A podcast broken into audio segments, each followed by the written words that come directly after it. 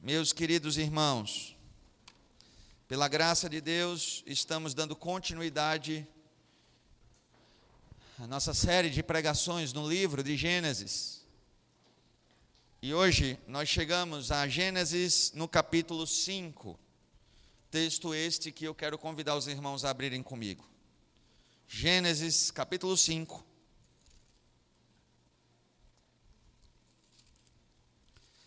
Leremos juntos a partir do verso 1 e seguimos. Este é o livro da genealogia de Adão. No dia em que Deus criou o ser humano, a semelhança de Deus o fez. Deus os criou, homem e mulher, os abençoou e lhes deu o nome de ser humano no dia em que foram criados. Adão viveu 130 anos e gerou um filho à sua semelhança, conforme a sua imagem. E lhe deu o nome de Sete.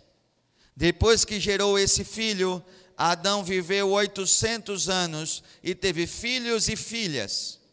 Todos os dias da vida de Adão foram 930 anos e morreu. Sete viveu 105 anos e gerou Enos. Depois que gerou Enos, Sete viveu 807 anos e teve filhos e filhas. Todos os dias de Sete foram 912 anos e morreu. Enos viveu 90 anos e gerou Cainã. Depois que gerou Cainã, Enos viveu 815 anos e teve filhos e filhas. Todos os dias de Enos foram 905 anos e morreu. Cainã viveu 70 anos e gerou Maalalel. Depois que gerou Maalalel, Cainã viveu 840 anos e teve filhos e filhas. Todos os dias de Cainã foram 910 anos e morreu. Malalel viveu 65 anos e gerou Jared. Depois que gerou Jared, Malalel viveu 830 anos e teve filhos e filhas. Todos os dias de Malalel foram 895 anos e morreu. Jared viveu 162 anos e gerou Enoque. Depois que gerou Enoque, Jared viveu 800 anos e teve filhos e filhas. Todos os dias de Jared foram 962 anos e morreu. Enoque viveu 65 anos e gerou Metusalém. Metusalém, Enoque andou com Deus e depois que gerou Metusalém, viveu 300 anos e teve filhos e filhas. Todos os dias de Enoque foram 365 anos. Enoque andou com Deus e não foi mais visto, porque Deus o levou para junto de si. Metusalém viveu 187 anos e gerou Lameque. Depois que gerou Lameque, Metusalém viveu 782 é, anos e teve filhos e filhas. Todos os dias de Metusalém foram 969 anos e morreu. Lameque viveu 182 anos e gerou um filho. Deu-lhe o nome de Noé, dizendo: Este nos consolará dos nossos trabalhos e das fadigas de nossas mãos, nesta terra que o Senhor amaldiçoou. Depois que gerou Noé, Lameque viveu 595 anos e teve filhos e filhas. Todos os dias de Lameque foram 777 anos e morreu. Noé tinha 500 anos de idade e gerou Sem, Cam e Jafé. Que Deus aplique, meus amados irmãos, essa palavra em nossos corações. Homens da igreja, vamos avançar com a ideia de botar mais luzes nesse templo, viu? Em nome de Jesus. Minha vista está sendo testada. Meus queridos, capítulo 5 de Gênesis. E o diácono Everton está ali sentado perguntando por que, que o pastor não pulou esse capítulo. é só um monte de gente que viveu um monte de tempo e teve filhos e filhas e morreu. O que é de que proveitoso que pode ser extraído do capítulo 5 de Gênesis? Ora, meus irmãos, muito visto que também é palavra de Deus, também é sagrada escritura. O capítulo 5 de Gênesis, ele vai contar a descendência de Adão, mas especificamente a descendência de Adão a partir de seu filho Sete. Quando nós, lembrando aqui tudo que já vimos, nós vimos, meus irmãos, que Deus criou o homem e mulher, criou os seres humanos, a sua imagem e semelhança e os criou sendo bons. Nós vimos a queda, a transgressão da lei de Deus que os homens cometeram, se rebelando contra Deus e trazendo sobre si condenação e morte, caindo do seu estado original, sendo agora culpados de pecado diante do Senhor. E as consequências disso, a ênfase, meus irmãos, que esses primeiros capítulos de Gênesis dá nas genealogias dizendo e morreu, e morreu, e morreu, e morreu, não é sem propósito é lembrando as palavras do Senhor para Adão, quando disse que se ele comesse da árvore do conhecimento do bem e do mal, certamente morreria. E enfatizando o juízo de Deus sobre Adão depois da queda, quando disse: Ao pó retornarás. E então Moisés enfatiza com muito ímpeto que de fato todos os descendentes de Adão aqui narrados estão morrendo como consequência do pecado. É bem certo que vivem muito comparado à vida que temos hoje, né? Nós temos aí é, muitos girando na casa dos seus 900 anos, beirando os mil anos, alguns, outros 700. Noé, que termina a lista, 500. Também é verdade, irmãos, que o calendário aqui não é o nosso calendário, a forma de contar os anos não é igual à nossa forma de contar os anos, mas mesmo assim é um bocado de tempo. E esse povo, apesar de viver muito tempo ainda, todos morreram como demonstração do seu estado de pecadores e como o juízo de Deus estabelecido sobre a vida deles. No, sermão passado, nós vimos a descendência de Adão através de Caim.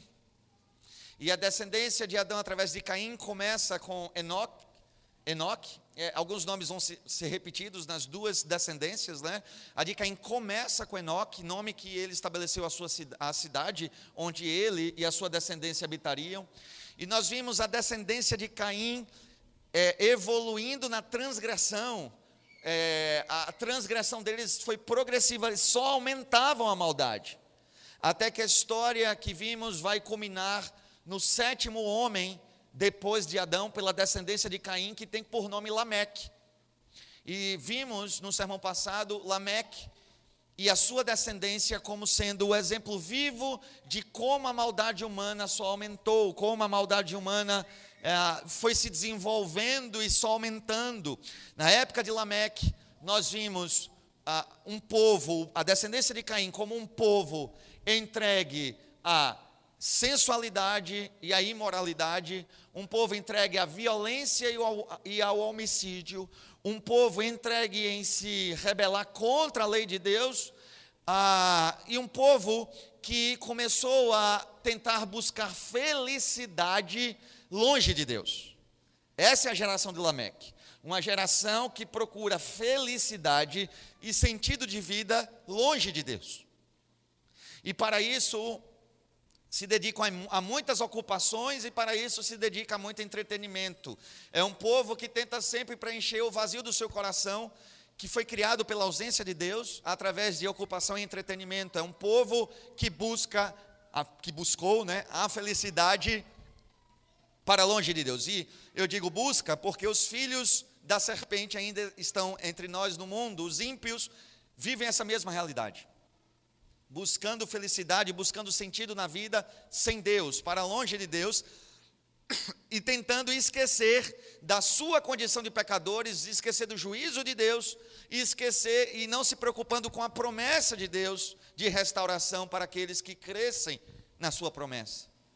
Então a geração do Lameque se esquece dessas coisas e tenta buscar sentido e felicidade na vida. Agora, meus irmãos, nós lembramos também que no fim do capítulo 4, no entanto, a palavra de Deus apresentou uma nova genealogia, que aqui foi desenvolvida, né? Então, lá no finalzinho do capítulo 4, no versículo 25, nós terminamos o capítulo 4 com as seguintes palavras: Adão tornou a ter relações com sua mulher, e ela deu à luz um filho, a quem pôs o nome de Sete, dizendo: Deus me concedeu outro descendente em lugar de Abel, que Caim matou. O nome Sete, só relembrando o que significa concedido. Adão reconheceu que através deste, através da linhagem deste, as promessas que Deus havia estabelecido se cumpririam e que ele era uma dádiva de Deus. E é dito então no versículo 26, a Sete nasceu-lhe também um filho, a qual pôs o nome de Enos. Foi nesse tempo que se começou a invocar o nome do Senhor. Então nós vimos que a descendência de Sete, a descendência de uh, Enos é uma descendência diferente.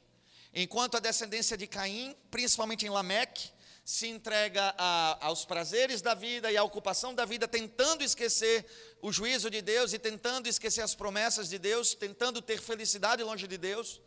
A descendência de Sete foi diferente, porque Sete teve um filho e colocou o nome dele de Enos, que significa fraqueza, fraco, lembrando da sua incapacidade, da sua necessidade de Deus, lembrando, é uma geração que se lembra que precisa do Salvador, que precisa ah, do Salvador prometido para poder estar na presença de Deus, para poder encontrar felicidade em Deus e ter paz com Deus para sempre.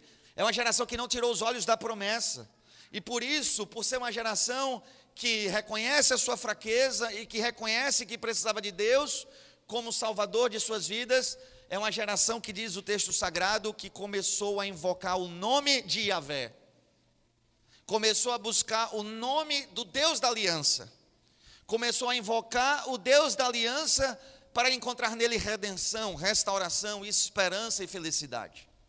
E aí então, capítulo 5, irmãos, vai desenvolver essa história que foi contada em dois versículos no fim do capítulo 4, a geração de Sete.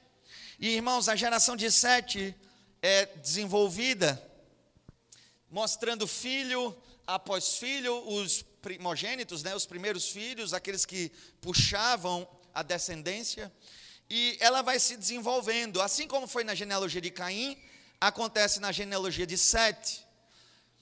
E da mesma forma, meus irmãos, que na genealogia de Caim, nós temos um homem que é o ápice da maldade, que é Lameque, o sétimo homem depois de Adão, pela genealogia de Caim. Da mesma forma acontece, a mesma coisa acontece aqui no capítulo 5. É, é mostrada a genealogia de Sete e é desenvolvida até um personagem que vai ganhar destaque. Os outros simplesmente falam, e fulano gerou ciclano e viveu tantos tempo e morreu, e esse ciclano que foi gerado também gerou filhos e filhas e viveu tanto tempo e morreu. E assim é formada a genealogia de Sete. Até que se chegue ao sétimo homem depois de Adão, pela genealogia de Sete. E o sétimo homem depois de Adão, pela genealogia de Sete, é Enoque. Interessante, ele possui o mesmo nome do primeiro filho de Caim e o mesmo nome da cidade do pecado, da cidade da transgressão, Enoque. E o sétimo homem, então, depois de Adão, pela genealogia de Sete, está aqui, Enoque. O que é importante, meus irmãos, porque, de novo, o número 7 na Bíblia, ele remete à plenitude ao estado pleno de algo. E se Lameque é a, é a, a, a figuração, não é? A ilustração viva do, da plenitude da impiedade e do pecado, é isso que Lameque encarna, a plenitude do estado de pecado e de transgressão da vontade de Deus. Enoque, o sétimo depois de Adão, ele encarna, ele figura a plenitude da justiça, a plenitude da piedade é, é, é o contraste entre os, as duas descendências, quando eu olho o sétimo homem de cada uma das descendências, por um lado eu tenho um homem que figura a plenitude da impiedade, e por outro lado eu tenho um homem que figura a plenitude da justiça, da piedade. E esse é Enoque. Então, o que Gênesis está nos mostrando no capítulo 4 é o aumento da maldade. E quando a maldade dos homens é tão intensa e que o fim está se aproximando, porque é isso que está acontecendo aqui, essas páginas que estamos lendo estão se direcionando a Gênesis 6, que é quando a maldade do homem está no ápice Deus decide trazer juízo e destruir o mundo. Então, o fim do mundo está chegando e a maldade do homem é intensa, é tamanha que o juízo de Deus já está direcionado para o homem.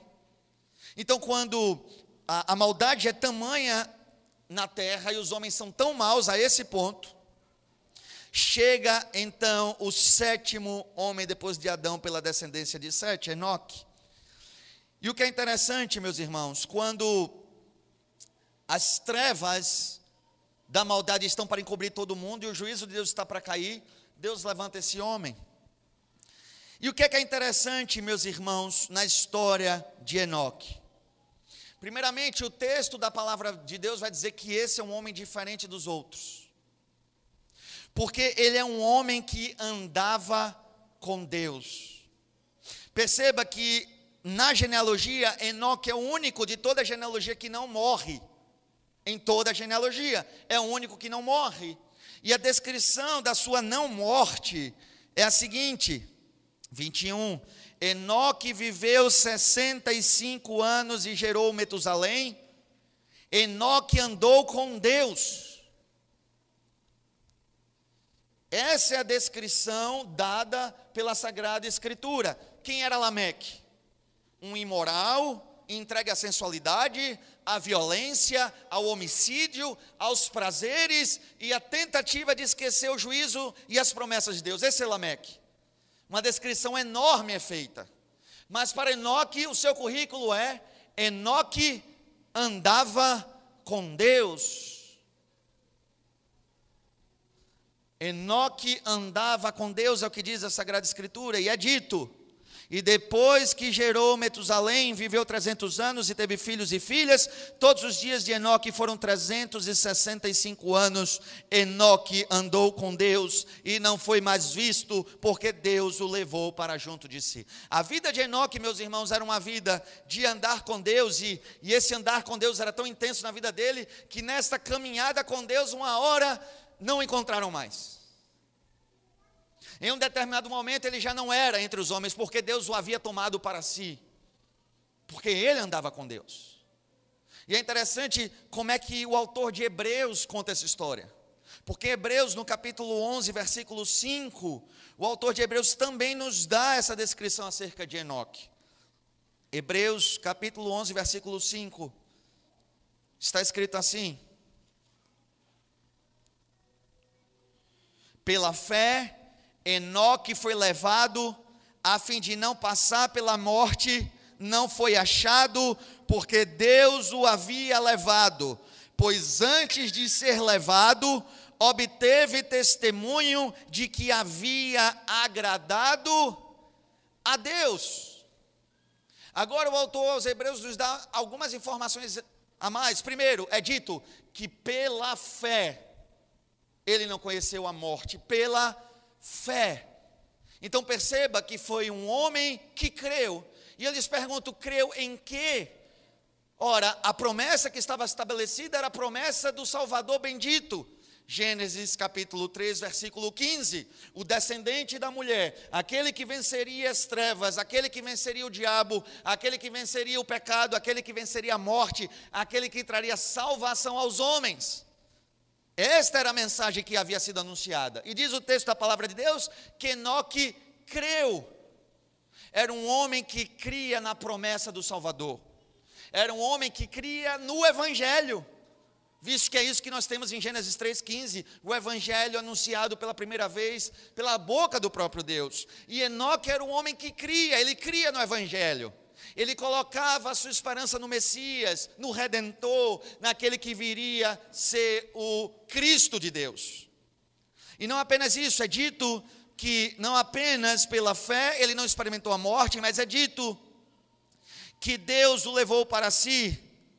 E antes de ser levado, diz o autor do livro de Hebreus, obteve testemunho de que havia agradado a Deus.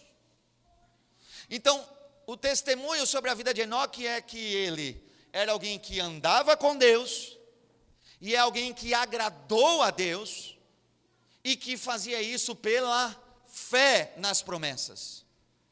Ele andava com Deus e ele agradou a Deus, totalmente contrário de Lameque, que em tudo transgredia a vontade de Deus. Enoque é aquele que obteve o testemunho que Deus se agradou dele. Esse é Enoque. Então a vida de Enoque é marcada por alguém que anda com Deus, alguém que Deus se agrada dele e alguém que vive pela fé no Evangelho. E se Enoque é a representação física da piedade, Enoque é uma pergunta viva para cada um de nós que aqui estamos. Ora, você obteve o testemunho de que anda com Deus. O testemunho que as pessoas têm de você é que você é alguém que agrada a Deus, alguém que vive pela fé no Evangelho de Cristo Jesus, a sua vida é estabelecida pela fé no Evangelho. As pessoas dão esse testemunho de você. Está vendo Marcelo? Marcelo é aquele de quem Deus se agrada, é aquele que anda com Deus. Será que é assim que as pessoas conhecem você? Ou as pessoas conhecem você como alguém que vive em impiedade, mas se denomina crente, se denomina cristão por aí. Enoque obteve testemunho. Não é algo que ele falou acerca dele mesmo, mas algo que foi testemunhado acerca dele. Ele andava com Deus, Deus se agradava dele. É esse é o testemunho que nós temos, irmãos. Nós precisamos pensar sobre isso, porque de forma proposital Moisés está estabelecendo apenas duas genealogias. A genealogia daquele que tem um testemunho de transgredir a vontade de Deus, e a genealogia daquele que tem um testemunho de Deus se agradou dele. Em que ponto dessa história nós estamos? Pastor, eu estou alguma coisa aí no meio.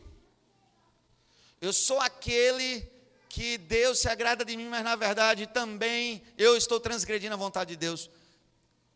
Não existe uma terceira via em Gênesis. O que Gênesis está estabelecendo é: existe a descendência da serpente, e existe a descendência da promessa. A descendência da serpente é a descendência que transgride a vontade de Deus, e a descendência da promessa é a descendência que, que Deus se agrada deles. E a pergunta é: onde você está nessa história? O autor aos Hebreus nos lembra que ele teve testemunho de que Deus se agradou dele. Mas, meus irmãos, a importância de Enoque não para aí.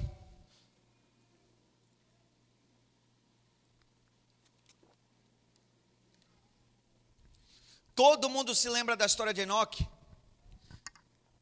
porque Enoque foi arrebatado. Todo mundo pensa nesse personagem por causa disso. Enoque é aquele homem que não conheceu a morte, aquele homem que foi levado por Deus.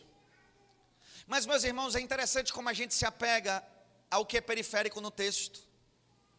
O texto não dá a importância de que ele foi arrebatado. O texto dá a importância que ele andava com Deus.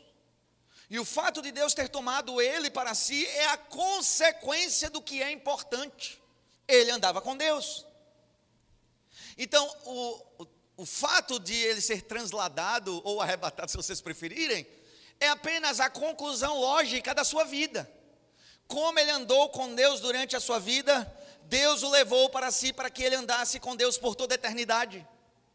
É a consequência, irmãos. A principal ênfase na história de Enoque não é que ele foi arrebatado, mas sim que ele era um homem que andava com Deus na época em que o mundo estava entregue à maldade. Essa é, essa é a importância desse homem, essa é a importância desse homem, me perdoe. E não apenas isso, uma segunda coisa importante e pouco percebida pelos, pelos cristãos. Justamente por ser um homem que Deus se agradava, em um tempo de tamanha maldade, algo maravilhoso acontece na história de Enoque que as pessoas não percebem. Irmãos, quando a história do mundo estava caminhando para a meia-noite, quando as densas trevas estavam tomando conta de todo mundo e a maldade havia tomado conta de tudo, Deus levantou Enoque e lhe concedeu um novo poder, um novo dom. Deus opera algo que nunca tinha acontecido na história através da vida daquele homem. E as pessoas não estão percebendo isso. Enoque foi tomado pelo Espírito Santo do Senhor e usado por Deus de uma forma que nunca tinha acontecido antes. E que forma é essa? O que é que Enoque inaugura na história da redenção? Ele é o primeiro profeta levantado por Deus. A única palavra profética que nós tínhamos foi dada pelo próprio Deus quando o próprio evangelho foi anunciado em Gênesis capítulo 3, versículo 15, o próprio Deus havia proferido as palavras da profecia. Mas homem nenhum tinha sido usado para isso.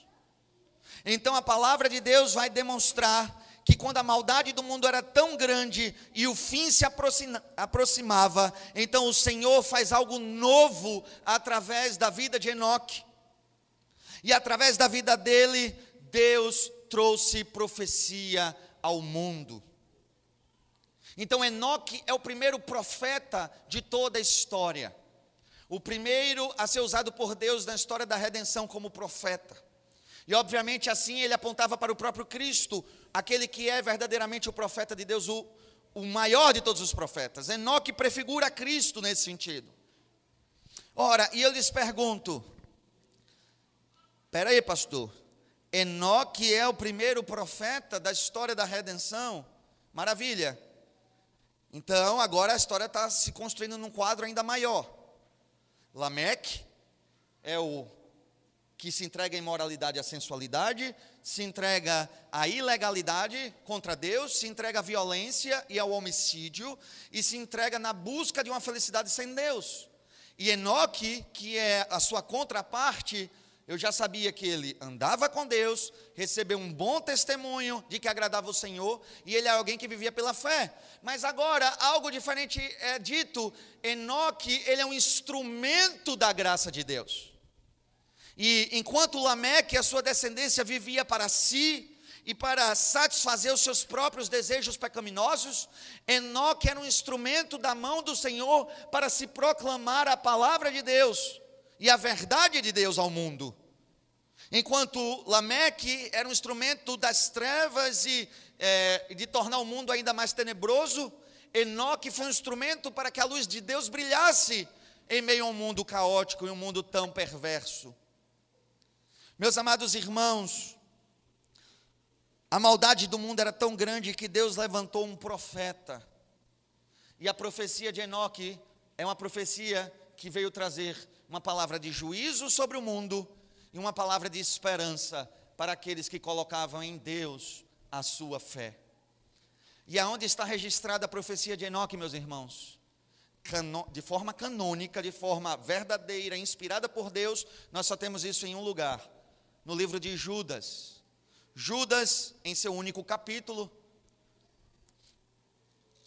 re, registra, meus irmãos, a profecia de Enoque. Judas no capítulo 1, versículos 14 e 15. Interessante que a história de Enoque se dá em Gênesis, lá no início das Escrituras.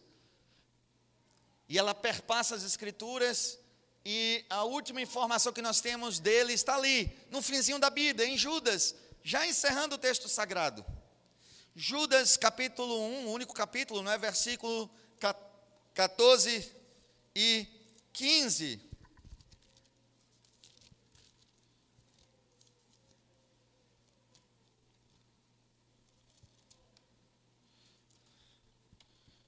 Assim diz a palavra do Senhor. Foi a respeito deles. Pergunta: quem são eles? Os ímpios aqueles que vivem para longe da vontade de Deus e contrário à verdade de Deus, os ímpios. Foi a respeito deles que também profetizou Enoque, o sétimo depois de Adão, dizendo: Eis que o Senhor vem com milhares de seus santos, para exercer juízo contra todos e para convencer todos os ímpios a respeito de todas as obras ímpias que praticaram e a respeito de todas as palavras insolentes que ímpios pecadores proferiram contra ele. Essa é a profecia de Enoque que nós conhecemos, porque está registrada na palavra de Deus. Só que tem um dado interessante. O mundo estava perto de ser destruído na história de Enoque. Só para vocês saberem, 160 anos depois, o dilúvio aconteceu. Aí você diz, pastor, 160 anos é muito tempo. É, irmãos, é verdade. Mas para pessoas que viviam aí mais de 500 anos, 160 anos era coisa nenhuma. É alguma coisa em torno de 50 anos para nós, fazendo proporção. Ora, meus irmãos, apenas 160 anos depois que o Senhor toma Enoque para si, o juízo de Deus cai sobre a terra. Ele está ali às vésperas do juízo de Deus.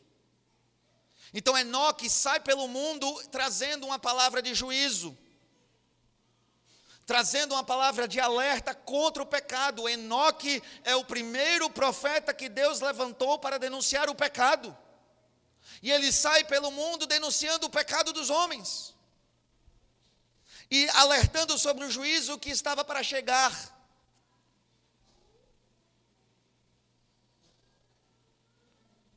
E meus queridos, a maldade do mundo era tão grande que Deus decidiu tomar Enoque para si para que ele não experimentasse o juízo que estava para cair sobre a terra.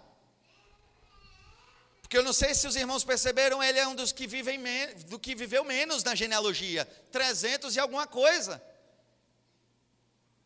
165 anos depois o dilúvio caiu sobre a terra. Se ele vivesse o padrão dos seus antepassados, ele estaria vivo quando Deus trouxe juízo sobre a terra, então Deus o tomou para si, para que ele não experimentasse o juízo que estava para chegar, porque era alguém em que Deus se agradava. Mas tem um fato que eu queria lhe chamar a atenção aqui. O dilúvio estava se aproximando. Enoque traz uma palavra de juízo contra os pecadores. O que é que você espera que ele anuncie? Obviamente o dilúvio. Deus está para trazer grande juízo sobre nós. Não haverá ninguém que há de sobreviver no juízo de Deus. Se arrependam dos seus pecados. E você espera que ele anuncie juízo para os dias dele. É isso que você espera. Mas algo interessante, irmãos, acontece na profecia de Enoque. Enoque não está profetizando sobre o dilúvio. Ele não está profetizando sobre o juízo iminente, o juízo que já estava às portas de acontecer. Segundo o que Judas escreve, Enoque não profetiza sobre o que está para acontecer no tempo dele, mas Enoque profetiza sobre aquilo que haveria de acontecer no fim de toda a história humana.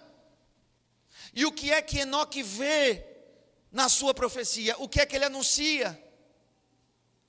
Segundo Judas, ele anuncia o retorno de Cristo Jesus em glória e em majestade para consumar a história. É isso que Judas está dizendo. Enoque, lá no início da história da humanidade, quando o dilúvio ainda nem havia acontecido, ele se colocou entre os homens anunciando o retorno de Cristo, não é nem a sua primeira vinda. A sua primeira vinda já tinha sido anunciada, já tinha sido profetizada. Enoque então anuncia a segunda vinda do Messias, o retorno do Messias. Ele anuncia nesses seguintes termos: Eis que o Senhor vem com milhares de seus santos para exercer juízo contra todos e para convencer todos os ímpios a respeito de todas as obras ímpias que praticaram e a respeito de todas as palavras insolentes que ímpios pecadores proferiram contra ele. Eis que o Senhor vem com os seus santos e ele trará juízo. E aí você pode dizer, pastor, o senhor viajou. Está na cara que isso aqui está falando de dilúvio. Bem, irmãos, no dilúvio não aconteceu do Senhor vir com seus santos. Aquilo que está profetizado que acontecerá na volta do nosso Senhor Jesus Cristo. Segundo, é óbvio que não está sendo falado do, do dilúvio, porque o próprio autor de Judas fala dessa profecia como algo que ainda não havia se cumprido. Judas disse: é a respeito destes que falou Enoque, dos ímpios do nosso tempo, dos ímpios da nossa geração. O juízo que há de vir sobre nós, irmãos, é muito pior e muito mais terrível do que o juízo que foi o dilúvio. Quando Enoque denunciou o pecado dos homens, os seus olhos não estavam no dilúvio, mas seus olhos estavam num juízo ainda pior que viria sobre a terra. E Enoque, ele vê Cristo glorificado, ressurreto, voltando com a sua igreja para trazer salvação e juízo. no começo da história da humanidade, meus irmãos. É por isso que eu lhes digo: a descendência de Sete até Enoque, e nesse período antes do dilúvio, é uma descendência que olha para a promessa do jardim e eles esperam encontrar felicidade naquele que haveria de vir. A felicidade deles está colocada no Messias, no Cristo prometido. A esperança deles está em Cristo. E eles não procuram felicidade nesta vida, meus irmãos, porque eles entendem que só poderiam novamente encontrar felicidade ao retornar à presença de Deus. Ou seja, eles percebem que a moradia deles não estava aqui nesta terra, mas nos céus. Eles percebem que deveriam voltar à presença de Deus e isso só era possível pelo Messias, no início da história da humanidade.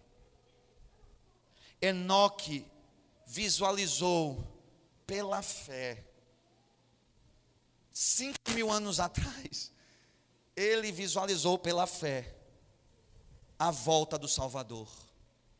E os olhos dele estava, estavam fixos na volta de Cristo. E ele vivia na expectativa deste acontecimento, da volta do Senhor. O que para a descendência de Caim era uma palavra de grande juízo. Um dia o Senhor virá como juiz e trará juízo sobre os pecadores. Era uma palavra terrível de juízo contra os ímpios. Mas para a descendência de Enoque, era uma palavra de esperança. O Senhor virá. Lembre-se, na época de Enos, se começou a clamar o nome do Senhor, e é esse Senhor que virá, é o Senhor desta descendência. Eles aguardavam ansiosos pela vinda do Salvador, meus irmãos. E aqui a Bíblia está me contando então o grande segredo. Como é que Enoque conseguiu agradar a Deus? É porque ele não tinha os olhos fixos nesta terra, ele não tinha os olhos fixos nessa vida. As coisas que faziam ele sonhar não eram as coisas e as conquistas desta vida. As coisas que davam sentido à vida dele não eram as coisas desta vida. Ele não estava tentando encontrar felicidade longe de Deus. Ele não estava tentando encontrar ocupação e entretenimento. Enoque não gastou a vida dele tentando se ocupar de alguma coisa que desse sentido à sua vida. A felicidade dele e o propósito da vida dele dele estava naquele que haveria de voltar para trazer juízo e para trazer salvação. Irmãos, que vergonha para nós. Que vergonha para nós. Aquele homem possuía pouquíssimo da revelação, pouco da revelação acerca de Cristo Jesus e passou a sua vida inteira baseado nessas verdades. Para nós a revelação está completa. Nós temos a história de Cristo toda revelada e proclamada para nós. Nós temos informações que aquele homem nunca teve. E nós não vivemos para essas promessas. O foco da nossa vida não está em viver a verdade que aqui está revelada. Apesar de conhecermos tanto nós somos como a geração de Lameque, procurando sentido e felicidade no mundo presente. Os nossos olhos não estão no Senhor e não estão na volta do Senhor. Meus irmãos, ver, Lameque, ver Enoque falando de Cristo e falando do retorno de Cristo é uma das passagens bíblicas que mais me emociona. É o sétimo homem depois de Adão anunciando a volta do nosso Salvador e vivendo por esta verdade. E enquanto os nossos olhos estiverem nas coisas deste século, desta era, deste mundo, nós não iremos andar com Deus.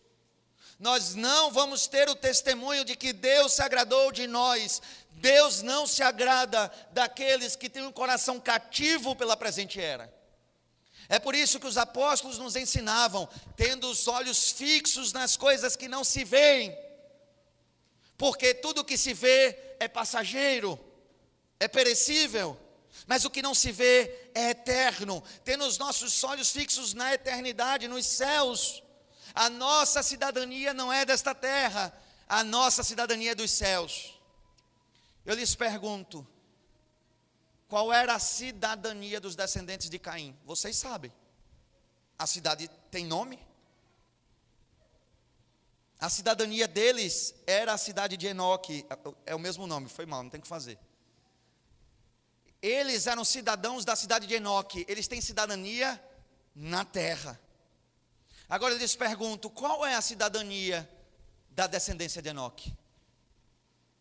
Eles são o povo do jardim. Eles querem voltar é para o jardim. Eles não estão procurando encontrar conforto nesta vida, eles querem voltar para o jardim. Eles querem voltar para a presença de Deus.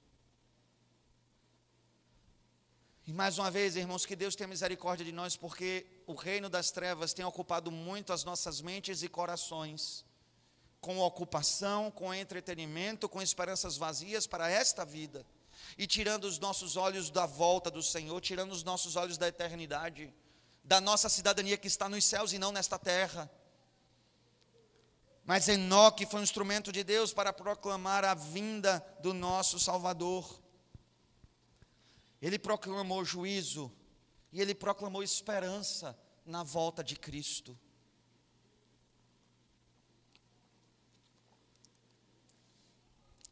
Meus irmãos, vocês já viram como a Bíblia pinta o dia do juízo do Senhor? Vocês percebem que parece que são dois dias diferentes que vão acontecer?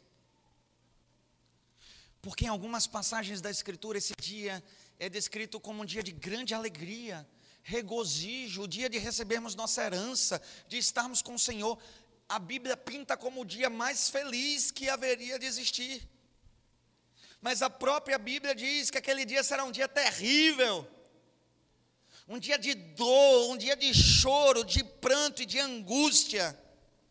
Como é que um mesmo dia pode ser o melhor dia da história e o pior dia da história?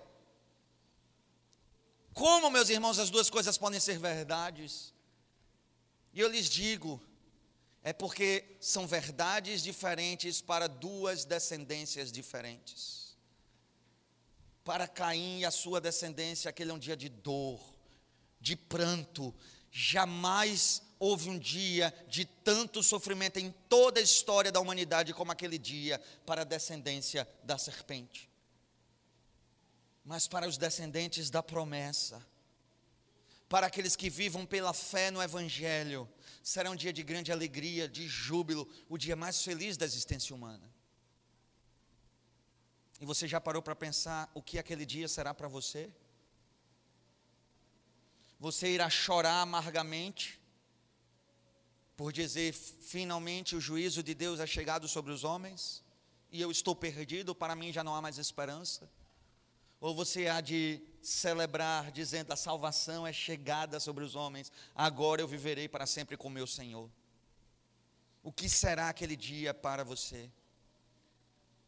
Bom, meus irmãos, é ter a certeza que Enoque teve cinco mil anos atrás ele olhava para aquele dia com grande esperança. Será que isso pode ser da mesma forma para você? É interessante que a descendência então de Enoque é descrita. Aí vem o filho de Enoque, Metusalém ou Matusalém, depende das suas versões.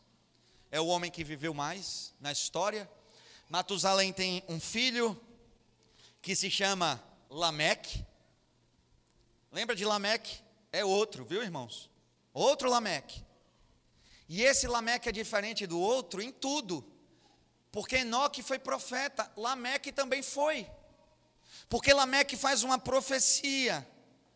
E a profecia está registrada no finzinho do capítulo 5.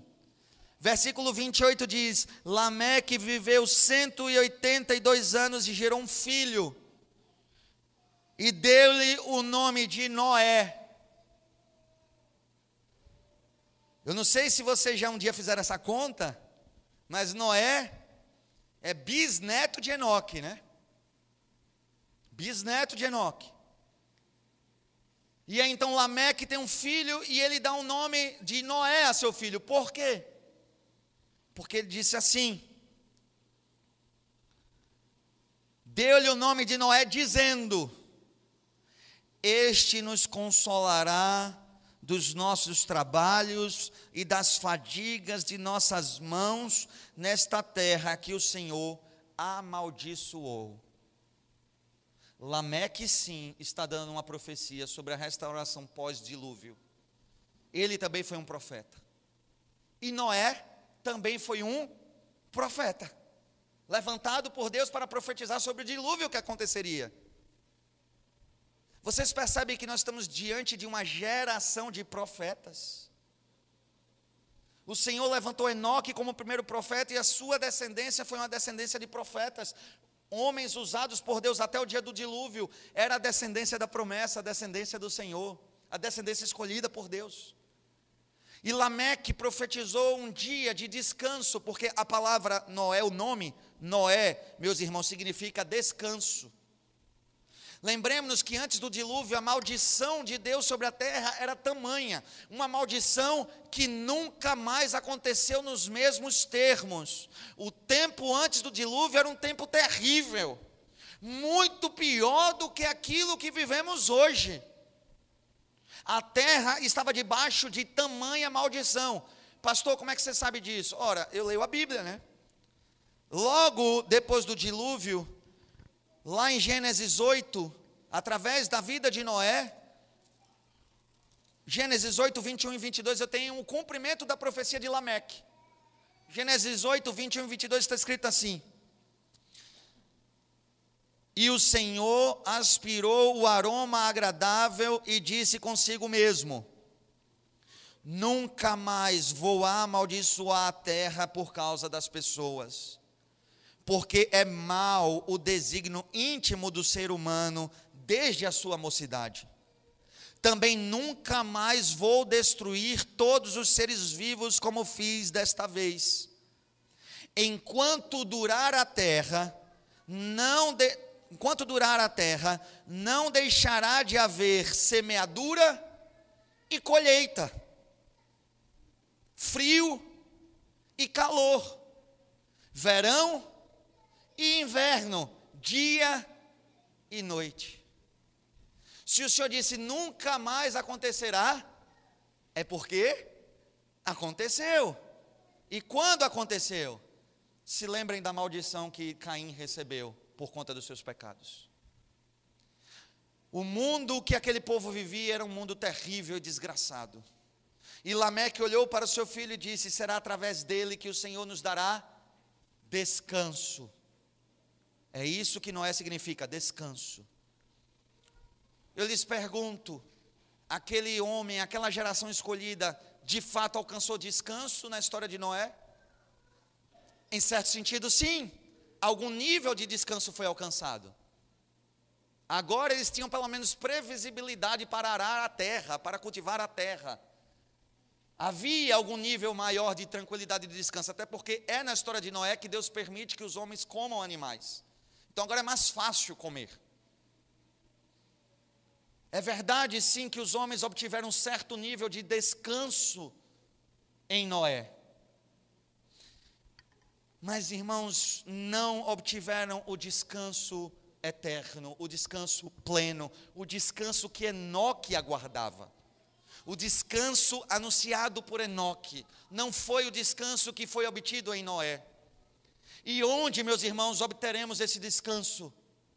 Aonde finalmente a nossa alma repousará tranquila, o nosso coração irá tirar férias eternas do sofrimento e da dor. Quando finalmente a angústia cessará diante de nós, quando totalmente a maldade será dissipada e a maldição de Deus já não existirá mais sobre nós. Quando, irmãos, obter, iremos obter esse descanso? A resposta da palavra de Deus é não é em Noé, mas em alguém que é maior do que Noé. Noé foi um instrumento de Deus para trazer salvação e esperança para o povo de Deus. Mas veja que o texto do capítulo 8 de Gênesis que nós lemos, Deus começa dizendo assim: Eu não vou mais amaldiçoar a terra por causa dos homens, porque o coração deles é sempre mau. E os propósitos do seu coração estão sempre para o mal, então eu não vou mais amaldiçoar a terra por causa deles. Então a maldade ainda persiste, a angústia persiste, a dor persiste, o sofrimento persiste, e essa é a nossa história. Noé não foi capaz de trazer um descanso pleno para o povo de Deus mas que nós estejamos olhando para a profecia de Enoque, porque foi para aquele dia que Enoque olhou, não para o, não, não para o descanso mediano, mas para o descanso eterno e pleno, era para esse dia que Enoque olhava, e o verdadeiro descanso para as nossas almas, irmãos, só virá em Cristo Jesus, será nele que vamos obter finalmente o descanso, porque quando Cristo voltar, ele trará juízo e salvação e estabelecerá novos céus e nova terra. E Apocalipse, no capítulo 21, nos diz como será aquele dia, como será a nossa vida na volta do Senhor. Apocalipse capítulo 21 descreve quando finalmente a descendência da promessa alcançará o descanso das suas almas. E vi novo céu novo céu e nova terra. Pois o primeiro céu e a primeira terra passaram, e o mar já não existe. Vi também a cidade santa, a nova Jerusalém, que descia do céu, da parte de Deus, preparada como uma noiva, enfeitada para o seu noivo. Então ouvi uma voz forte que vinha do trono e dizia: Eis o tabernáculo de Deus com seres humanos. Deus habitará com eles, eles serão povos de Deus, e Deus mesmo estará com eles e será o Deus deles. E lhes enxugará dos olhos toda lágrima, e já não existirá mais morte, já não haverá mais luto, nem pranto, nem dor, porque as primeiras coisas passaram e aquele que estava sentado, sentado no trono disse: Eis que faço nova todas as coisas, e acrescentou: Escreva, porque estas palavras são fiéis e verdadeiras. Disse-me ainda: Tudo está feito. Eu sou o Alfa e o Ômega, o princípio e o fim. Eu, a quem tem sede, darei de graça da fonte da água da vida. O vencedor herdará estas coisas, e eu serei o Deus dele, e ele será o meu filho. Este é o dia, meus irmãos, que nós voltaremos para casa. Este é o dia que voltaremos para o jardim, voltaremos para a presença de Deus. Desde então até hoje nós temos vivido peregrinando por esse mundo. Esta, irmãos, é a sentença da descendência de Sete, da descendência de Enoque. Nós somos peregrinos nesse mundo voltando para casa. E nós voltaremos, meus irmãos, na mesma esperança que Sete teve, que Enoque teve, que os profetas tiveram, que os apóstolos anunciaram, que os nossos pais creram e que nós somos herdeiros desde o dia que fomos expulsos do jardim, aguardando a redenção que o Salvador prometido trará. E a nossa esperança está nele, a nossa fé está nele, e é para ele que vivemos, e é de volta para a presença de Deus que caminhamos. Meus irmãos, nós não temos cidadania nesse mundo. As coisas desse mundo já não podem mais suprir a ausência de Deus no nosso coração não investimos a nossa vida nas coisas desta era e desta vida, é para casa que estamos voltando, irmãos, e está cada vez mais próximo de nós. A cada dia mais se aproxima o dia em que nos apresentaremos diante do Senhor. A cada dia mais está chegando o dia da nossa esperança e o dia do nosso descanso. Meus irmãos, busquem nessas palavras paz e descanso ao seu coração. Não tente encontrar ausência de, de conflito, de angústia, de dor e de sofrimento nesta terra. Se você faz isso, você está fazendo igual a Lameque. Não aprove ao Senhor nos dar paz e descanso nesta terra, e louvado seja o nome dEle por isso, porque estamos então com corações desejosos de que Cristo Jesus retorne, porque nele está a nossa esperança e a nossa salvação. É para este dia, irmãos, que os nossos olhos estão voltados. E é isso que nos faz a descendência de Enoque. É isso que nos faz a descendência de Sete. E mais, importância do, mais importante do que isso, é isso que nos faz a descendência de Cristo Jesus, o nosso Senhor. Nós somos geração dele, descendência dele, e a nossa vida está nele. E é maravilhoso, irmãos, olhar para toda a história da Bíblia e perceber como em toda a história da Bíblia, Cristo está sendo revelado, aguardado e apresentado como esperança e salvação do povo de Deus. É nele, meus irmãos, que tudo se cumpre e tudo se encontra. Louvado seja Deus por Cristo Jesus. Meu Pai, um dia os nossos pais foram expulsos da tua presença, porque transgrediram a tua lei e porque se estabeleceram em rebeldia contra ti. E desde aquele dia, meu pai, os homens vagam errantes pela terra, procurando algum sentido e alguma felicidade para suas vidas inúteis, onde só a morte, dor e sofrimento e onde a maldade dominou tudo, meu Pai. Assim tem sido a vida do homem, mas não para a geração que o Senhor levantou pela promessa. Não, Senhor, para aqueles que o Senhor tem alcançado pela Sua graça e transformado as suas vidas. O nosso coração repousa em Cristo, Pai. O nosso coração anseia pela eternidade nós queremos voltar para casa, nós queremos voltar para o jardim, para a tua presença.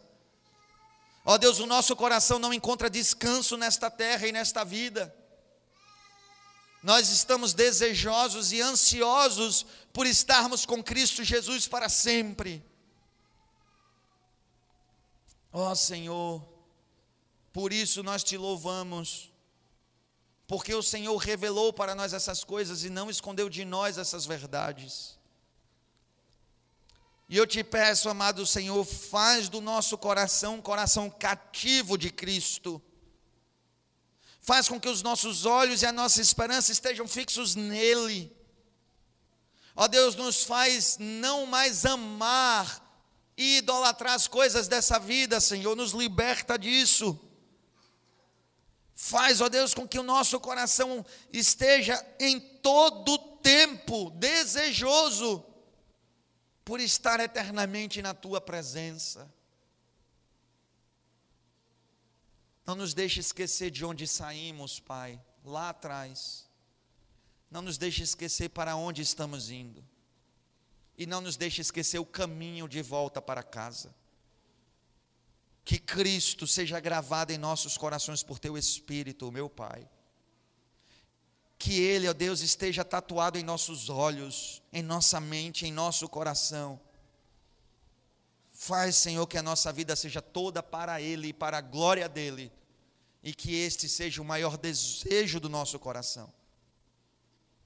É a oração que fazemos a Ti, amado Senhor, orando no nome de Jesus. Amém.